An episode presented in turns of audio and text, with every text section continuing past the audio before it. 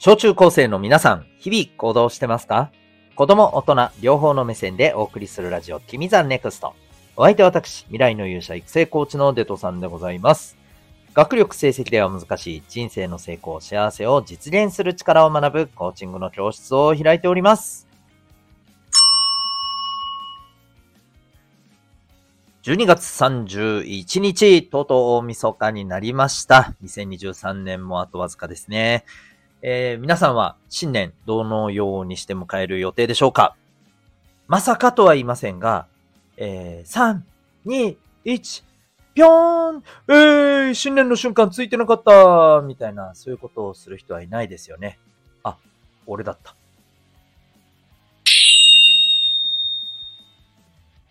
未来の勇者へのラジオ、君 the NEXT。この放送では、人間関係や勉強、部活、習い事、その他日常のことを通して、小中高生のあなたが自信を持ち、今、そして未来を自分らしく生きるために大切なことをお送りしております。さて、今日はですね、えー、日曜日でございます。はい。そうです。大晦日の前に日曜日でございます。というわけで日曜日は、今週のエンタメ感想会でございますんで、いつも通りお送りしていきたいと思います。はい。1年の振り返りはもう昨日やりましたんでね、えー、今日はそれで行かせてください。で、今日のテーマはですね、えー、アニメゾーン100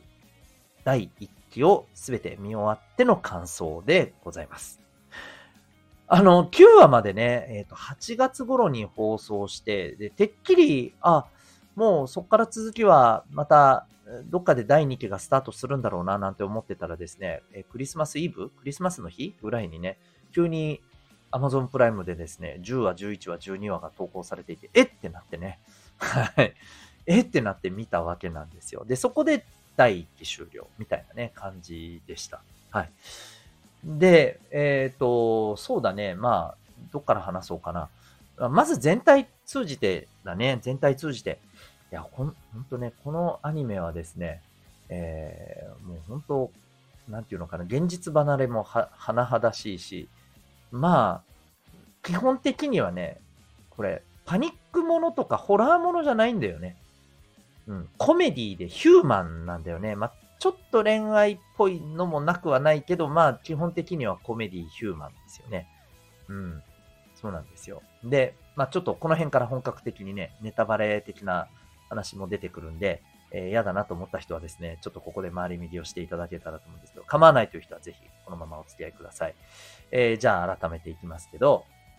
えっ、ー、と、そう。あの、この、やっぱりね、話の、なんていうのかな、一番、このアニメの一番の肝ってさ、うん、なんかやっぱりやりたいことをやるってことだよね。まあ、ゾン100、ゾンビになるまでにやりたい100のことっていうね、ことで、このえー、それまでブラック企業にね、勤めていて、それこそゾンビ状態だった主人公のアキラがね、このパンデミックになったことをきっかけに、あ、自分はこっからやりたいことをやるんだっていう、むしろ生き生きとしてね、この、えー、絶望的なね、状態を、こう、笑顔で渡り歩いていくっていうね、えー、まあそんなお話なんだけれども、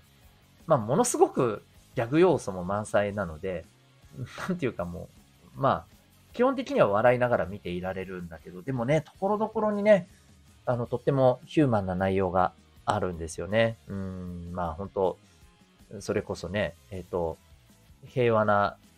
間にこういうことやっとけばよかったとかさ、うん、なんで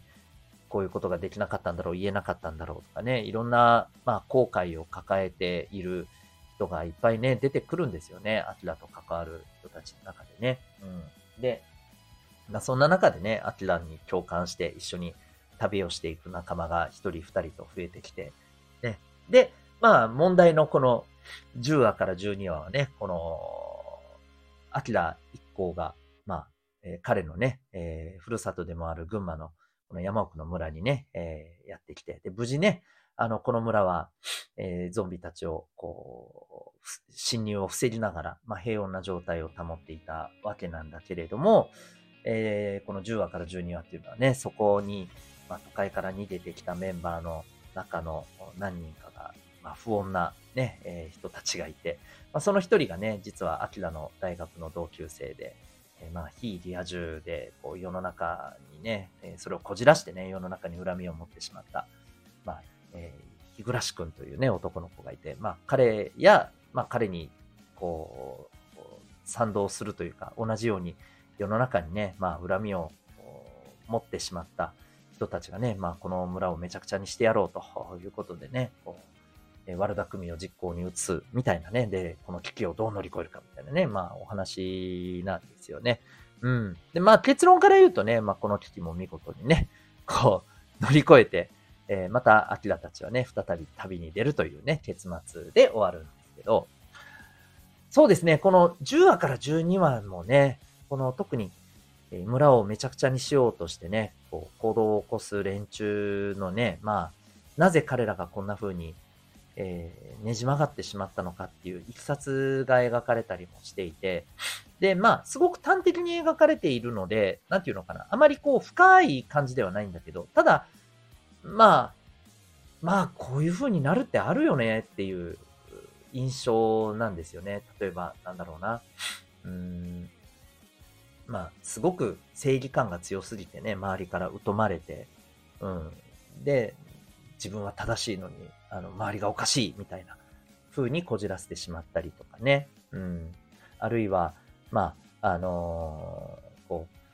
奥様とね、えっ、ー、と、まあ、なかなかね、こう、コミュニケーションが取れなくて、奥さんから疎んじられていて、でも自分は一生懸命仕事頑張ってるのに、えー、なんだと、うん、俺は悪くないみたいなね、感じでね、まあそれがこじれてしまった人だったりですね。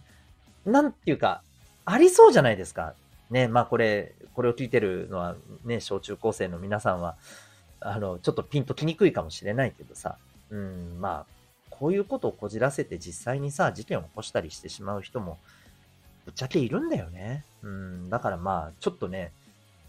結構人事じゃないよなっていうふうに僕は思いながら見てたりしていました。まあまあ、ね、あの、いろんなニュースでそういうことを目耳にしてる人も多いでしょうから、なんとなくね、わかる人多いんじゃないかと思うんだけどさ。うん。まあでもね、えー、これってでも、やっぱり、じゃあ、そうならないために大事なことって何なのっていうと、やっぱね、自分自身の、あの、目標、目的っていうものをしっかりと持っていたりとか、あるいはね、誰かのために、誰かの力になるっていうことに、なんていうのかな、喜びを見出してたりとかさ。うん。まあ、こういうことを持ってる人はね、なかなかそうはならないと思うんだよね。うん。まあ、いろんな大変なことがあったとしてもさ。そう。なのでね、まあ、あの、それこそ私はそういう人たちを、えー、一人でも多くね、あの、はい、世の中に、えー、送り出すべく、まあ、あの、そういうね、親子サポートの仕事をしていたりもするわけなんですけど、はい。まあ、ちょっと宣伝も入っちゃいましたけど、えー、そんなね、あのこうメッセージもありつつ、まあ、とにかくね、あの楽しく、え、見られた、まあ、本当に、本当にエンタメ作品だったなと思います。あと、ついでに言うとね、オープニングがめちゃめちゃ良かった。オープニング。ね、 KANA-BOON の、えー、 Song of the Dead っていう曲なんですけど、あの、曲も歌もすごく大好きなんですけど、歌詞もね、大好きなんですけど、あの、オープニングの映像がね、めちゃめちゃいいんですよ。これ多分 YouTube とかでもね、えー、出てると思うんですけど、こう主人公たちがね、えー、なんていうのかな、あの、ゾンビと一緒に踊ってるんですよ。で、このね、ダンスがね、なんていうかすごくコミカルで分かりやすくて、あ、これ絶対 TikTok でみんなやるよねって感じのね、ダンスなんでね。で、実際にやっぱ TikTok でもね、盛り上がっていて、そう、あのやってみたか、みたいな感じでね、踊ってる人めっちゃいっぱいいます。はい。あのすごく、うん、あなんかね、そういう意味でも話題性抜群な、ね、作品なんですよね。だから、本当もったいなかったな、この10話から12話がね、こんなに なんだろう、3ヶ月ぐらいね、あの、空白期間を置いてしまったのはめちゃくちゃもったいないな、なんて個人的には思ったりしてますが、まあ、ともかく非常に面白かった。で、原作はちなみにまだまだ続いているので、アニメがね、第2期作られるかもしれません。まあ、このまま終わるかもしれません。個人的には第2期やってほしいなと思ってるんですけど、そんなわけで、えー、まあ、興味がある方はですね、ぜひ、えー、Amazon プライムだったら、今、全話見れるんじゃないかなと思いますんで、ネットフリックスでも見れるかな多分ね。はい。ということで、興味ある方、ぜひ見てみてください。